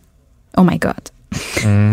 sur une île. C'est mystérieux. Au Portugal, quelque part, à se promène. On sait pas. Elle est peut-être pas au Portugal, elle est peut-être sur la même île qu'Elvis puis une vrai. Ah oui. Peut-être. On sait pas, faut voir le documentaire puis se faire sa propre idée. Hey, merci beaucoup. Ça me fait plaisir. Bye bye, Simone. Bye. Le retour de Mario Dumont. Et c'est maintenant l'heure de parler sport. Frédéric Gay, TVA Sport, est avec nous. Bonjour. Bonjour Mario. Bon, on avait dit que le Canadien ne pouvait pas perdre hier. Euh, disons qu'il il avait compris ça. Oui, solide victoire. On est sorti en force. Grosse victoire d'équipe, 6-1. À peu près tout le monde a produit, sauf Jonathan Drouin. Mais bon, on va arrêter de s'acharner sur le pauvre numéro 92.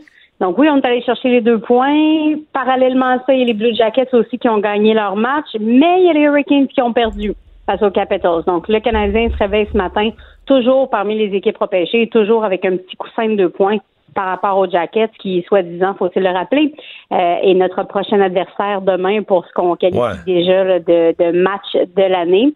Mais ce qu'on a retenu beaucoup et ce qui fait jaser encore aujourd'hui, puis je sais pas euh, si tu t'es fait une tête là-dessus, Mario, mais Paul Byron, il aurait-tu dû, il aurait-tu pas dû se battre? Ben, Euh, on regarde, a vu euh, des images assez inquiétantes. J'ai entendu toutes les histoires de, de supposés codes d'honneur. Je dois avouer que ça m'impressionne pas beaucoup.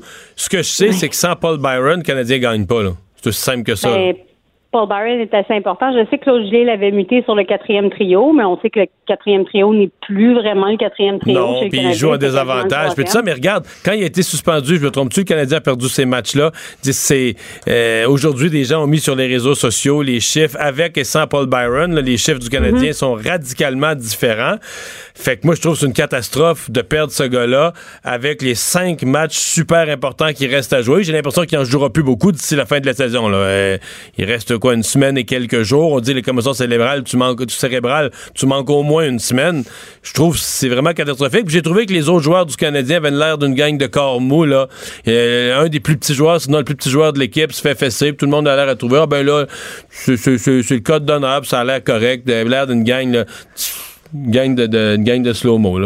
j'ai trouvé ça terrible vraiment. là. Bon, puis indépendamment, euh, il y en a qui disaient qu'il était courageux puis qu'il y avait des comptes à régler avec Uyghur. Euh, moi, je trouve ça impulsif et complètement sans. C'était un gros manque de jugement. Comme tu l'as dit, on a besoin de lui jusqu'à la fin. Puis plus que ça, je, je vais aller dans le côté. euh, J'ai peut-être un peu moins de testostérone que les hommes, là, étant une femme, forcément. Tu sais, s'il est père de famille, on, on a vu l'image que ça a donné. On, a, on sait ce qui est arrivé à Dennis Stevenson il y a quelques mois. Un, mauvais coup de poing, puis ça peut faire euh, ça peut faire bien des dommages. Alors, je sais pas pourquoi il a décidé euh, de jeter les gants et, et de régler ses comptes avec Uyghur, mais là, une chose est sûre, on ne fera pas le voyage pour Columbus, ça c'est sûr.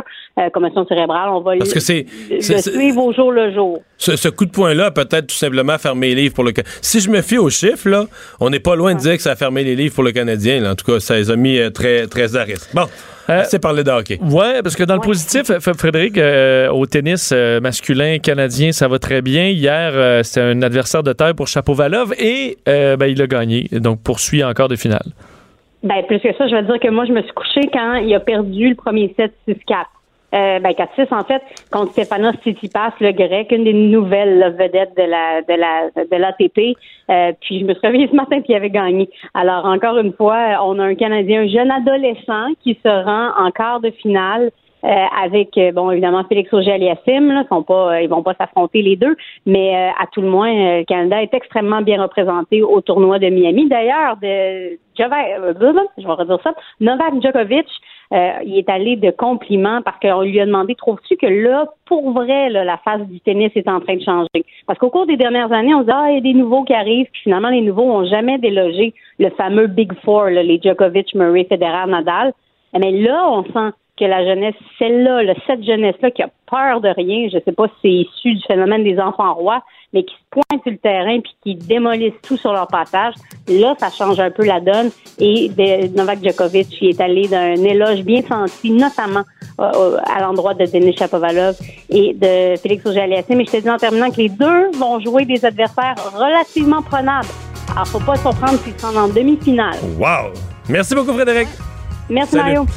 Et dans ce qu'on surveille, euh, tu me parles-tu encore de Pitbull? Ben oui, la Cour supérieure, euh, en fait, la Ville de Montréal décide de suspendre l'euthanasie du Pitbull agressif, celui qui a attaqué euh, six personnes. Vous disiez hier qu'il allait se diriger vers l'euthanasie. Non, parce que la Ville a reçu... 24 heures après, c'est plus vrai. Ben, ils ont reçu la confirmation qu'il allait avoir appel dans, du jugement, alors ils décident d'attendre la fin des procédures. Derrière ça, il y a le fait que le sort d'un Pitbull qui a attaqué deux ben, six personnes, deux enfants blessés gravement est rendu devant la Cour d'appel. C'est quelque chose. Merci Vincent, merci à vous d'avoir été là. On se retrouve demain, 15h, comme à l'habitude. Cube Radio.